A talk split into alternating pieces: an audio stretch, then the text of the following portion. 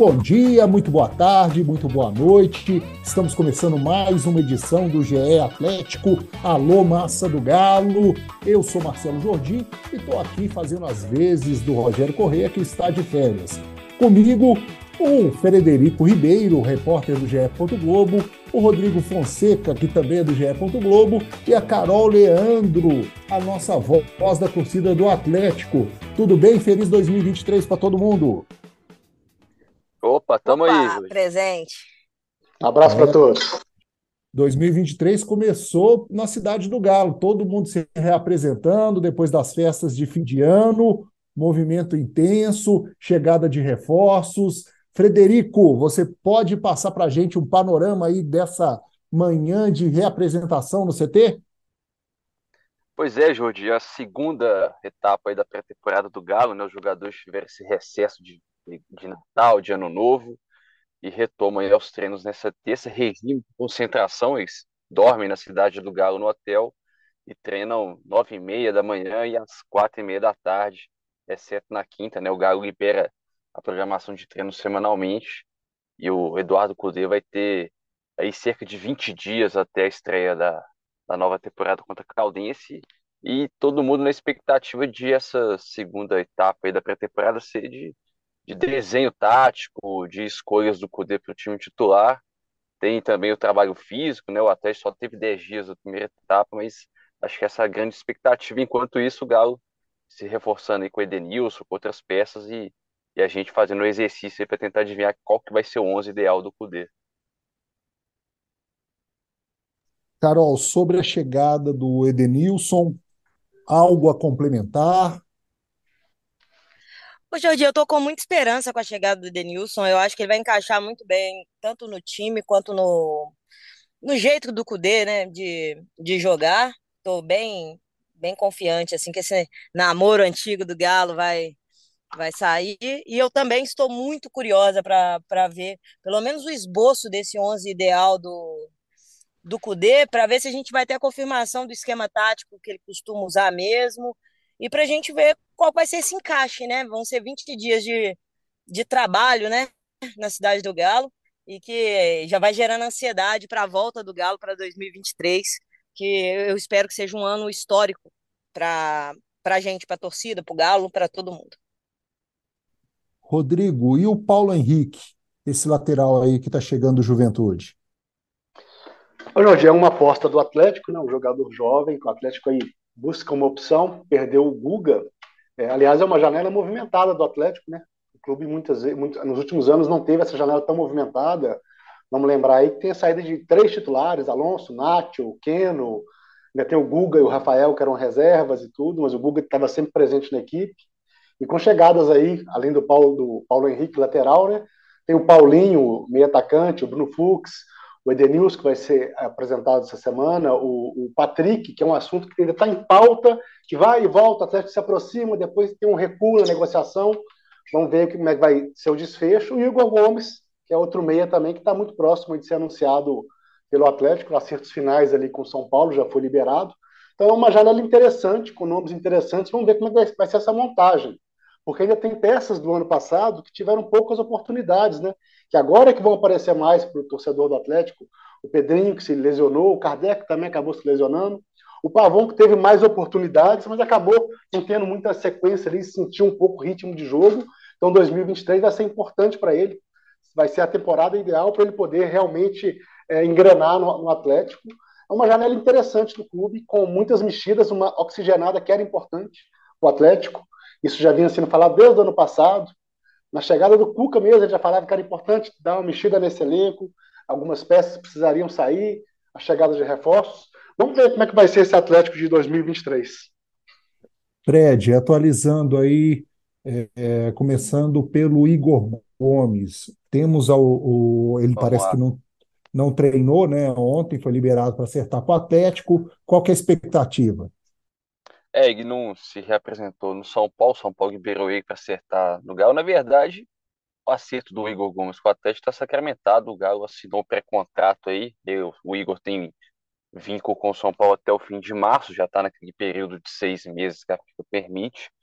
O que ficou pendente é o Atlético e o São Paulo tentarem essa antecipação da chegada dele já em janeiro. É certo que o Igor vai ser reforço do Atlético esse ano, resta saber quando que ele, que ele chega, mas a informação que a gente tem é que essas conversas avançaram. O Galo ofereceu ao São Paulo manter 10% de uma futura venda ao Clube Paulista. No primeiro momento, São Paulo não topou, queria aumentar. O Atlético fez jogo duro, falou que 10% era o máximo, e se o São Paulo não quisesse os 10%, o Atlético aguardaria o jogador em abril com o São Paulo não tendo nada, ainda arcando com esses salários aí dos, dos três últimos meses de contrato dele.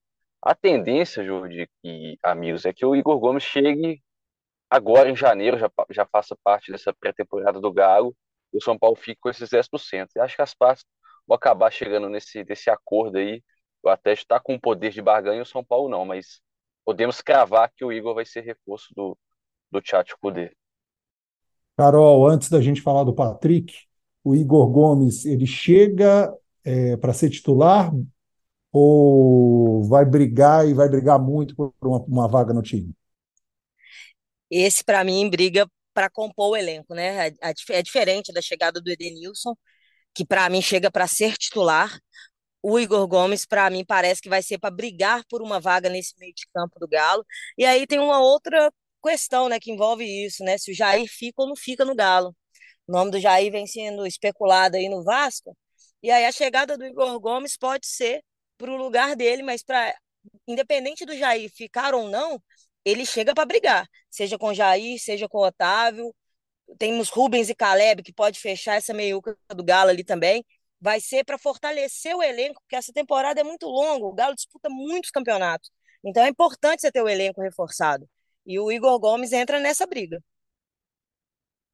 Rodrigo, Jair acha que tem possibilidade dele sair ou é só especulação de mercado?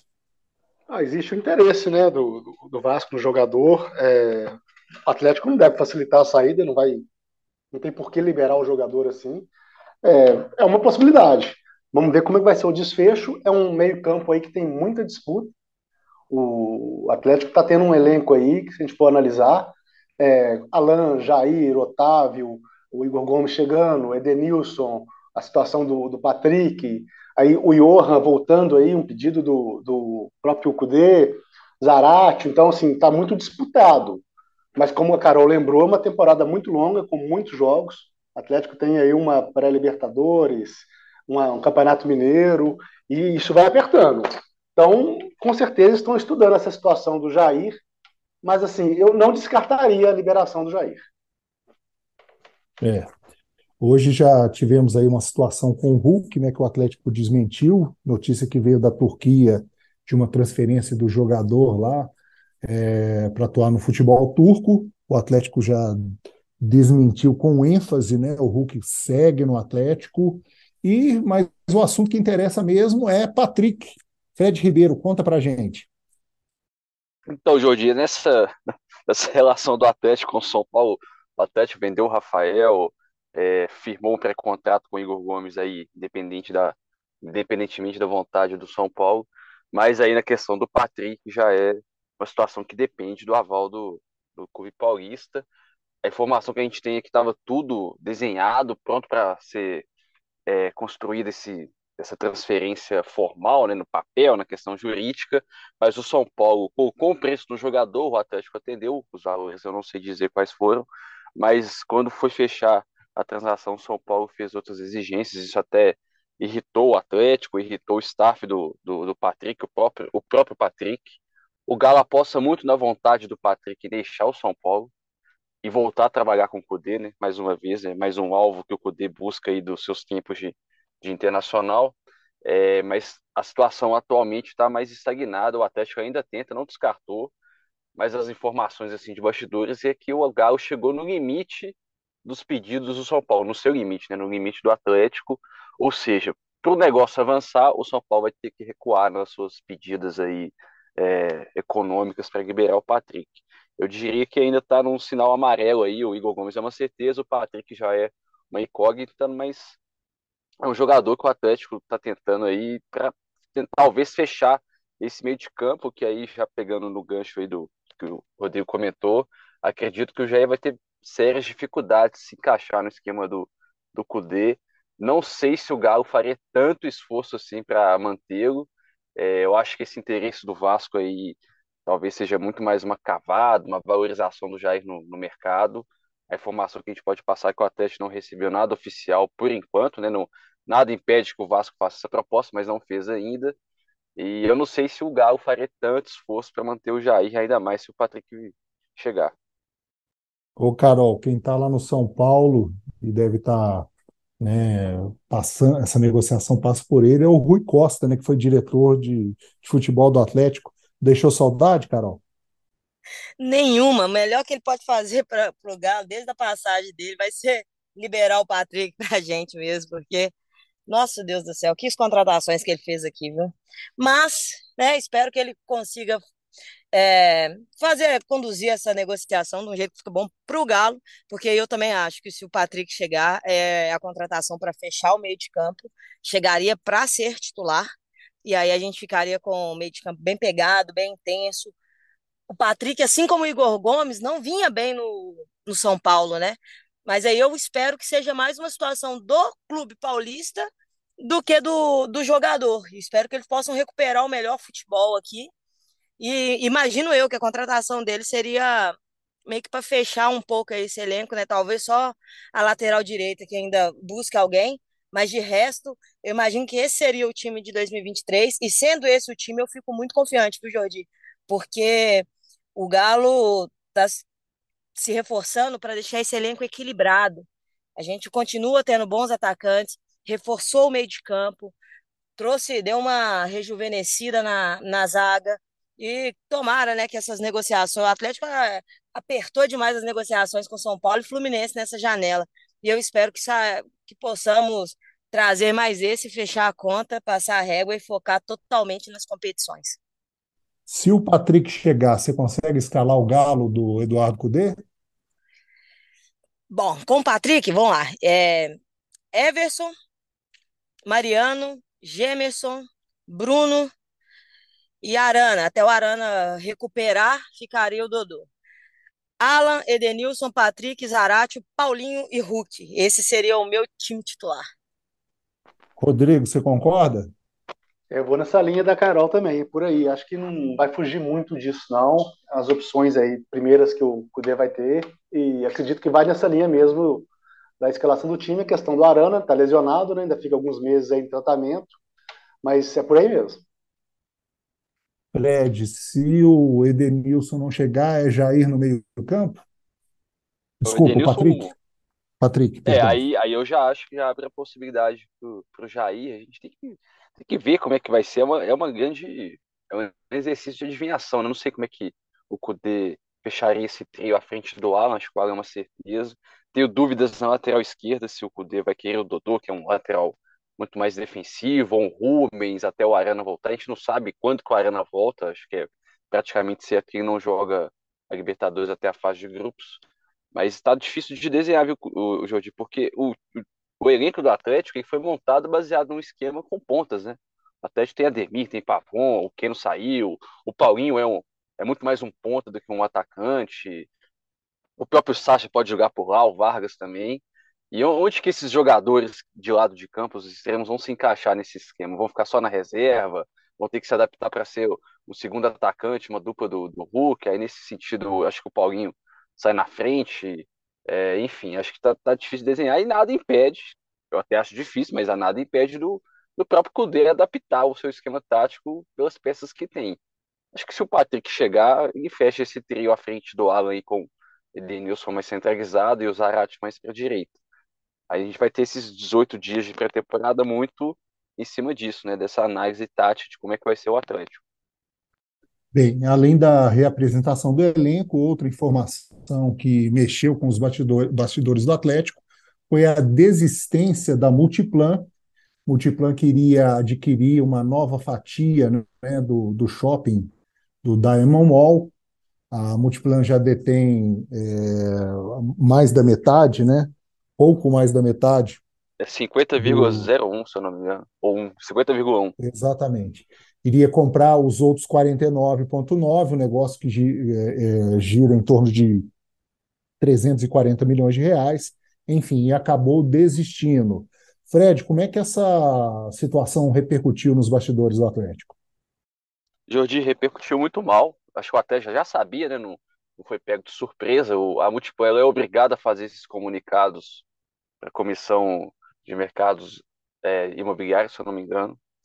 É, e o Galo ficou, ficou assim, surpreso, surpreso pela desistência. Acho que o comunicado foi esquisito, acho que a torcida não entendeu muito bem.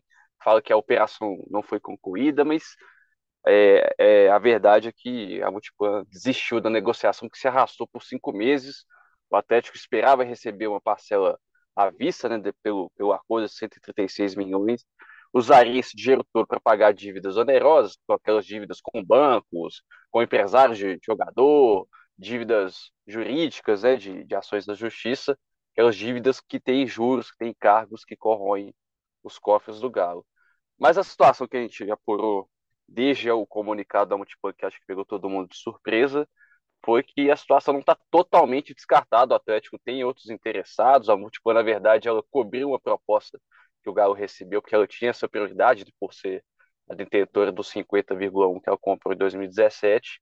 E o Atlético ainda conversa com a Multipan. O que, o, o que aconteceu foi que o, o, acordo que a própria Multipan anunciou em agosto foi, foi desfeito. Eu acho que ela não quer mais comprar esses 49,9%. A informação que a gente tem de bastidores é que ela queria comprar só 25% e que os outros 25% um grupo de investimento entraria na jogada para fazer a compra do restante, mas acho que é uma situação que carece ainda do próprio Atlético se pronunciar. Acho que a torcida também merece ter essa explicação, porque teve uma mobilização no Conselho né, para vender o Daimon, foi uma coisa discutida, os, os conselheiros votaram a favor dessa segunda alienação para pagar essa dívida é, onerosa. E é uma discussão que passa pela SAF também, né? O Atlético vai virar SAF, vai ter direito ao regime centralizado de execuções, então talvez não faça sentido se livrar do restante desse patrimônio importante. E fica essa, fiquem abertas algumas perguntas que acho que o Atlético poderá responder aí nos próximos dias, nas próximas horas. O que que vai, que vai fazer com o Diamond? Se vai ser vendido, se vai ser para a própria Multipan, se vai buscar outro interessado, se esse ativo talvez entre na, no acordo de acionistas lá com investidor da SAF, que ninguém sabe também quem é. É uma questão que acho que a torcida tem muitas perguntas, nós também, o Atlético talvez deva dar algumas respostas, não sei se todas. Carol, como é que isso repercutiu na torcida? Você também tem muitas perguntas desse negócio? Muitas perguntas, Jordi. É, a falta de transparência no Galo eu acho muito nociva, assim, para uma torcida que é tão apaixonada e preocupada com o clube como é a torcida do Galo. Isso é muito, muito difícil para gente. Eu, assim como a maioria dos atleticanos, a gente dava como certa a venda do Diamond. Eu já, eu já tratava a venda do shopping da seguinte maneira: pô, vendeu o shopping com porque tinha que pagar a dívida, mas vai receber parcelado. Não, que negócio que o Galo fez. Na minha cabeça, era um negócio que o Galo fez e que eu não era 100% de acordo, mas estava feito. Aí agora chega através da Multiplan, que tinha colocado como acordado já, agora como desistência, a gente fica sem saber de nada, e eu tô com o Fred nessas, já está no processo de virar SAF. Se a importância que tinha a venda era para pagar as dívidas onerosas. Desde que assumiu esse acordo, as dívidas continuaram aumentando. O dinheiro não, não pingou na conta do Galo. Não sei se tem essa necessidade toda de correr com isso agora, ou se espera talvez a SAF que pode equalizar alguma coisa e a gente mantém o bem, porque vender bens para pagar a dívida é uma coisa muito complicada financeiramente de se fazer. Então, eu, o mínimo que eu espero, Jorge, é que o Galo seja transparente com a torcida. Fala o seguinte: ó, aconteceu isso, nós tínhamos um acordo fechado, pelo não cumprimento do acordo, a, a questão que pode ocorrer é uma multa para cá, uma multa para lá ou não. Simplesmente não tem um acordo e acabou, e agora está de novo os 48% à venda. Ah, não, agora ainda não está, estamos em negociação com a Multiplan a gente simplesmente não sabe de nada que acontece, tanto quanto o assunto é a venda do shopping, tanto quanto o assunto é SAF. Depois reúne lá os conselheiros, conversam entre eles e falam assim: não, muito transparente o processo de SAF do Galo. Transparente para quem?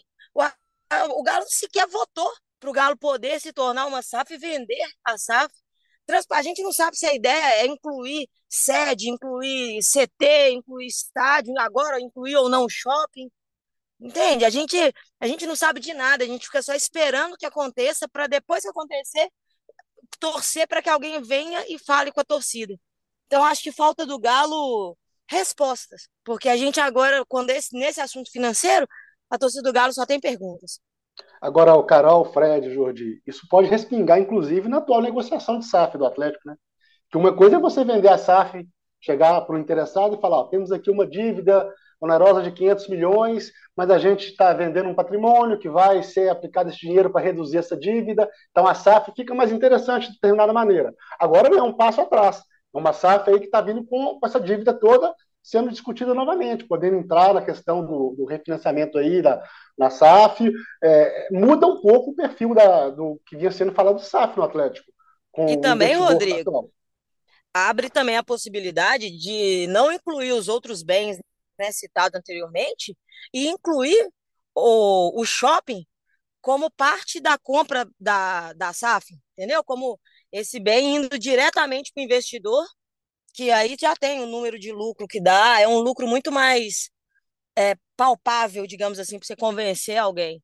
Só que para isso a gente precisa saber pelo menos em que pé está essa negociação, né? Que a gente também não, não fica sabendo, mas muda completamente a discussão sobre a SAF, porque uma coisa é você vender, você tem um número X de patrimônio, e agora o Galo vai ter X menos o valor do shopping. Então, assim, o, o, valor de patrimônio do clube influencia demais na liquidez do balanço dele.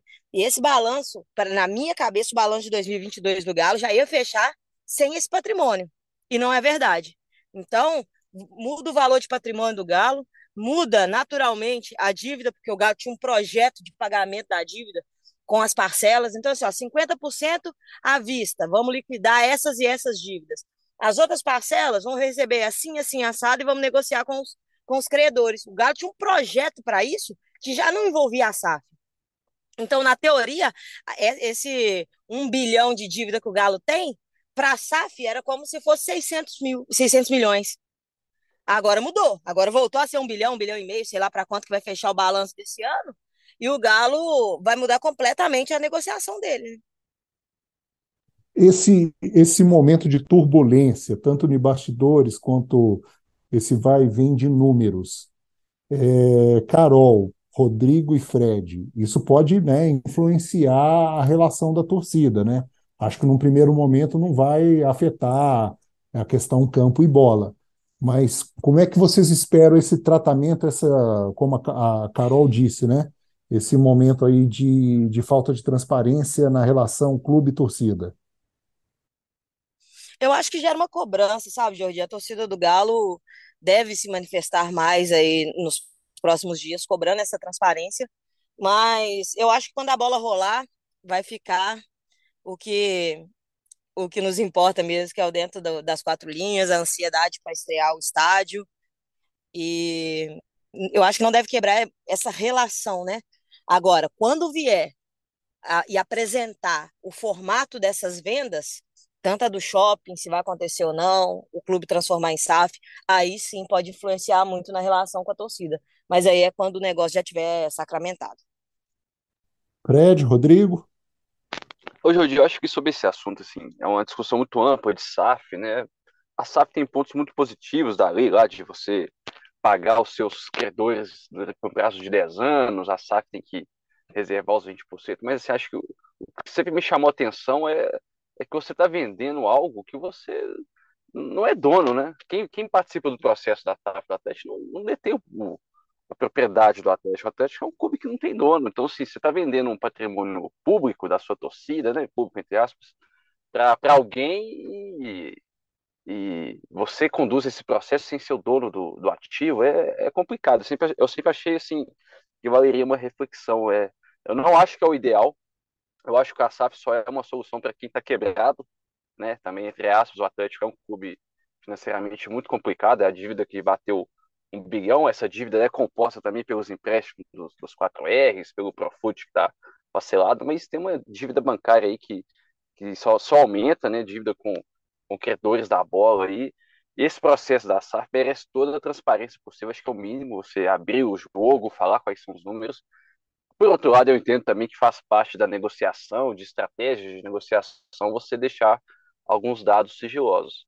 É o impacto direto, né, o, Diamond é um impacto direto, pode ser um impacto até positivo, o Atlético pode ter pensado assim, ah, eu não precisava ter vendido o shopping, eu vou resolver minha situação financeira só pela SAF, ainda mantém um ativo aí importante. Pode, pode até ser um horizonte positivo. De qualquer forma, acho que o Atlético vai ser exigido pela sua torcida, acho que a Carol falou aí em nome da torcida, que, que é preciso dar respostas, é preciso é, se comunicar talvez melhor com a sua torcida a respeito dessas situações fora do campo e da bola. Rodrigo, algo a acrescentar? Não, acho que é extremamente saudável, assim, que o torcedor questione. Isso faz parte. O fato de questionar não quer dizer que você esteja fazendo uma oposição ao, ao, aos dirigentes ou ao projeto. Questionar faz parte, para ter mais transparência, para saber o que está acontecendo. Até porque é o torcedor que paga aí o, o, ingresso, que compra a camisa, que paga o sócio torcedor. Então ele tem que realmente acompanhar e, e saber o que está acontecendo no clube. Porque ele que coloca o dinheiro lá todo mês, nos jogos e, e tudo mais. Então acho que é saudável, sim, esse questionamento faz parte. Que bom que o torcedor do Atlético acompanhe isso é, de maneira mais próxima. Ok. Vamos encerrando aqui essa edição do GE Galo, agradecendo aqui a participação do Rodrigo Fonseca, do Fred Ribeiro, da Carol Leandro, e voltamos na semana que vem com mais informações e debates né, sobre essa temporada 2023 que tanto promete para a torcida atleticana. Um abraço, gente!